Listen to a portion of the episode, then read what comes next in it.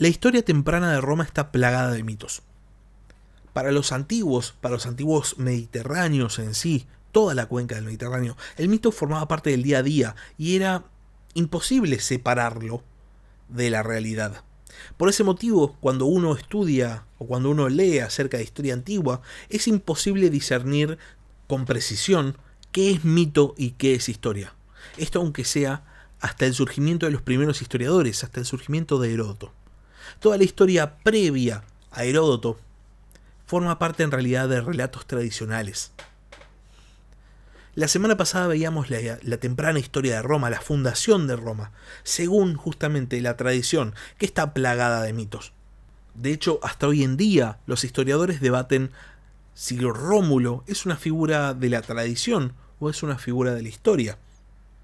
Y esto es lo mismo que va a pasar con los tres gobernantes romanos que lo sucedieron y de los cuales vamos a hablar hoy.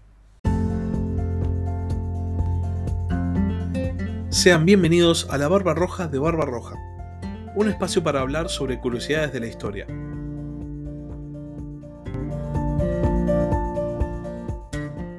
La semana pasada concluimos el primer capítulo de Historia Romana con el fallecimiento de Rómulo. Rómulo es, según la tradición, el fundador y el primer rey de Roma. El tema es que la monarquía romana no era una monarquía hereditaria, sino era una monarquía electiva. El primer rey obviamente había sido el fundador, pero ante la muerte de él había que elegir un nuevo rey. Los senadores cuando Rómulo muere deciden gobernar, deciden gobernar el tiempo que les sea posible y dilatar esta elección de rey pero al poco tiempo, específicamente al año, parece ser que había tantas protestas que los senadores deciden que lo mejor que pueden hacer es realmente elegir un rey y sacarse la cuestión de encima. Desde el principio había un problema en Roma, que era la división de la ciudad entre dos grandes facciones, los romanos y los sabinos, y esto estaba representado también en el Senado.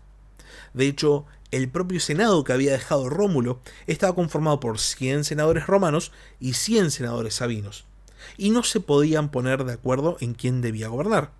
Por un lado, los romanos querían que gobernase un romano, específicamente tenían en mente a un senador llamado Próculo, y por otro lado, los sabinos querían que gobernara un sabino, y específicamente tenían un candidato que se llamaba Belesio.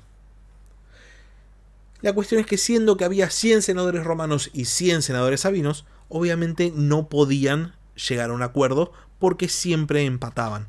Y para salir de este impas, decidieron tomar una gran decisión. Los senadores romanos iban a proponer a un sabino y los sabinos podían, en su caso, proponer a un romano.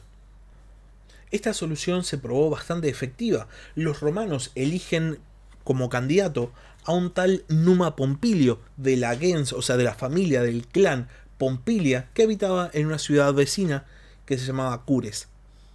Numa era el esposo de Tasia. Tasia era la hija del rey sabino de Roma, Tito Tasio.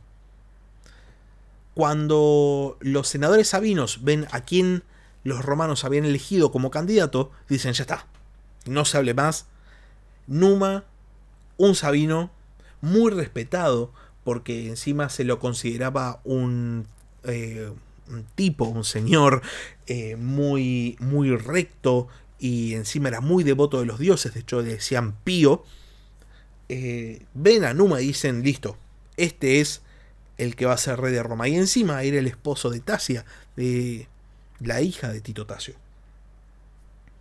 Al ver a Numa Pompilio, deciden no, no disponer de su potestad de proponer un candidato y los 200 senadores se ponen de acuerdo y eligen a este Sabino, Numa Pompilio, como el siguiente rey de Roma.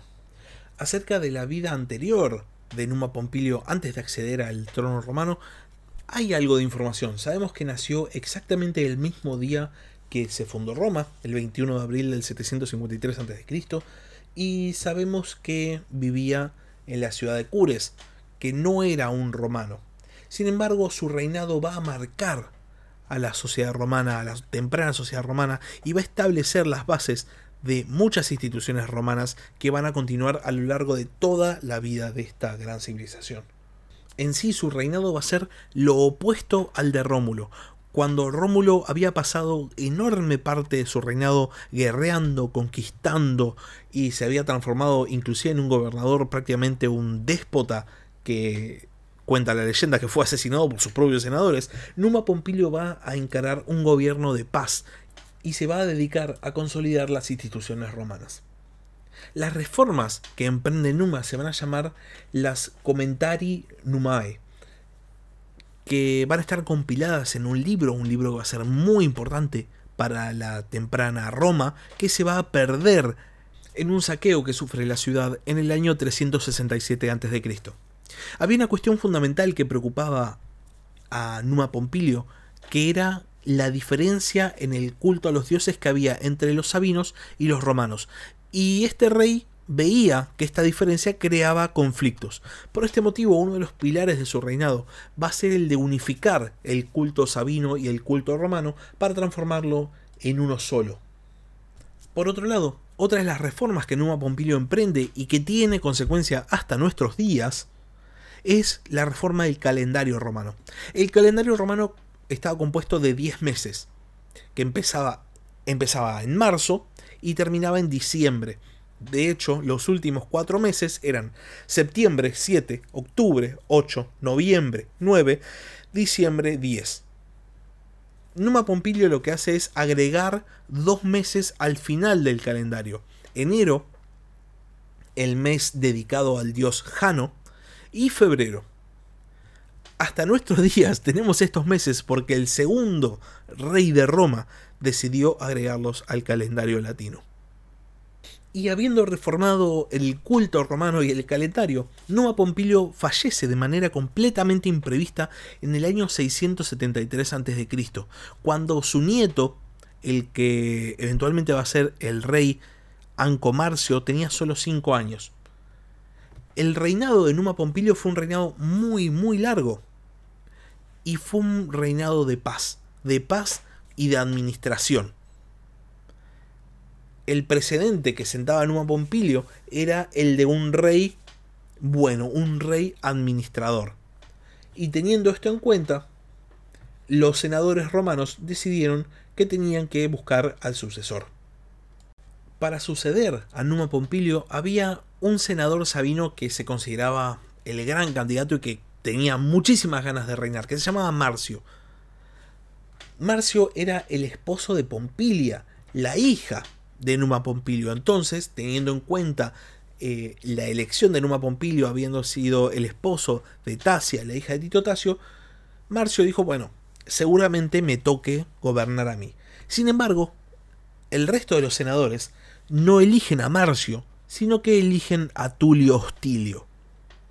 Tulio Hostilio era un romano que habitaba en la ciudad y era nieto de Hosto Hostilio, que había sido un combatiente eh, en las fuerzas de Rómulo contra justamente los sabinos.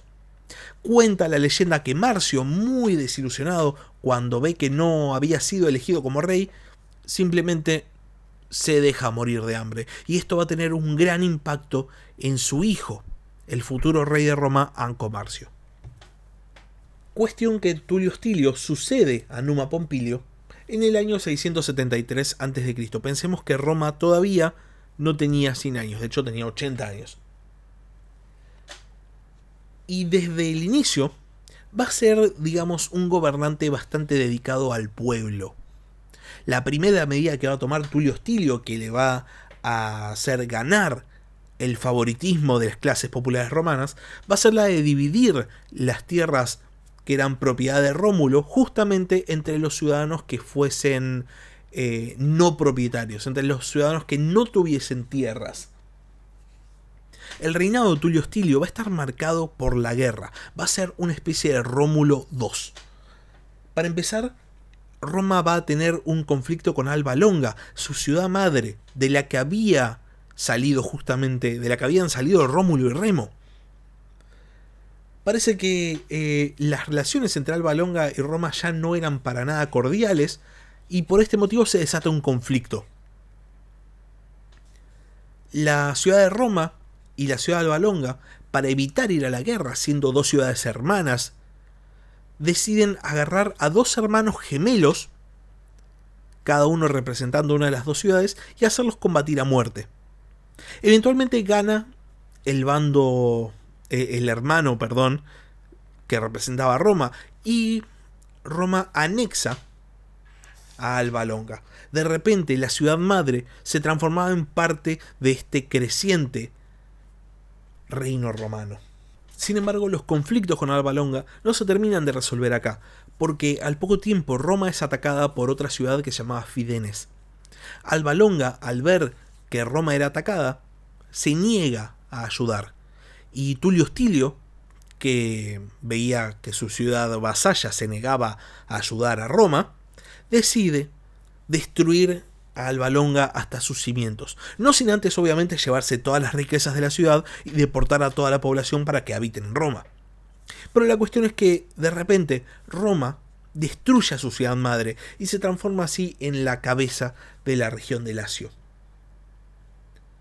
Al poco tiempo Fidenes también es derrotada, eh, sus líderes son asesinados y mm, aprovechando el empión básicamente, Tulio Hostilio decide ir a la guerra contra los sabinos. Como decía antes, el reinado de Tulio Hostilio se va a caracterizar por la guerra, pero también va a haber alguna que otra reforma. La más importante posiblemente sea la construcción del primer edificio del Senado romano, de la Curia Hostilia, que vino a reemplazar la manera en la cual los senadores tenían de reunirse, que era básicamente reunirse al aire libre en el foro.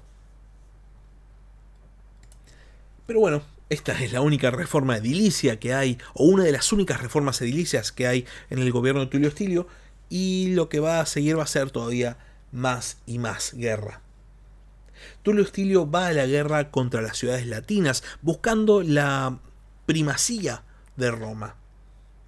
Pero estas ciudades lógicamente se oponían a esta primacía, no querían ser vasallas de Roma y menos teniendo en cuenta lo que le había pasado al Balonga. La leyenda cuenta que en medio de tanta guerra hay una peste que asola a Roma, diezma a la población. Tulio Hostilio pide a Júpiter, de vuelta a la cuestión de la introducción, no es imposible separar el mito de la historia. Tulio Hostilio pide a Júpiter su favor y su ayuda para combatir la plaga y para ganar la guerra. Pero Júpiter, como respuesta, fulmina con un rayo a Tulio Hostilio en el año 641 a.C. Esto fue visto por los romanos como una señal. Interesantemente, hay otra versión acerca de, de la muerte de Tulio Hostilio y tiene más que ver con la historia o tiene que ver con la intriga política. Dionisio de como recordarán, alguien que ya dio su versión diferente acerca de la muerte de Rómulo, nos dice que en realidad Tulio Hostilio no fue fulminado por Júpiter, sino que fue asesinado por su sucesor, quien, al igual que su padre, había deseado fervientemente el trono de Roma. Ahora los senadores realmente tenían que poner las barbas en remojo y tenían que elegir a un rey como la gente, a un rey que fuese más como Numa Pompilio y menos como Rómulo. Y con este pensamiento en mente, eligen como rey a Ancomarcio, que ya se los había mencionado hace un rato. Ancomarcio era el nieto de Numa Pompilio, era hijo de este senador sabino llamaba Marcio, y va a ser de hecho el último rey sabino de Roma. Ancomarcio al principio de su reinado prosigue la conquista de los latinos que había empezado su predecesor.